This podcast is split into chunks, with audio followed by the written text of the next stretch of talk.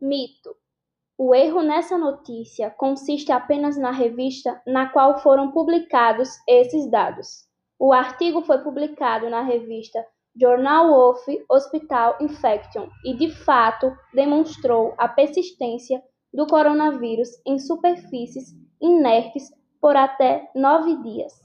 Entretanto, vale ressaltar que esses estudos não foram feitos com o coronavírus, Covid-19, mas sim com outros coronavírus.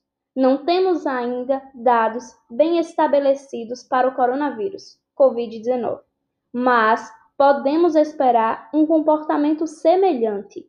Fonte: Ministério da Saúde, maio de 2020.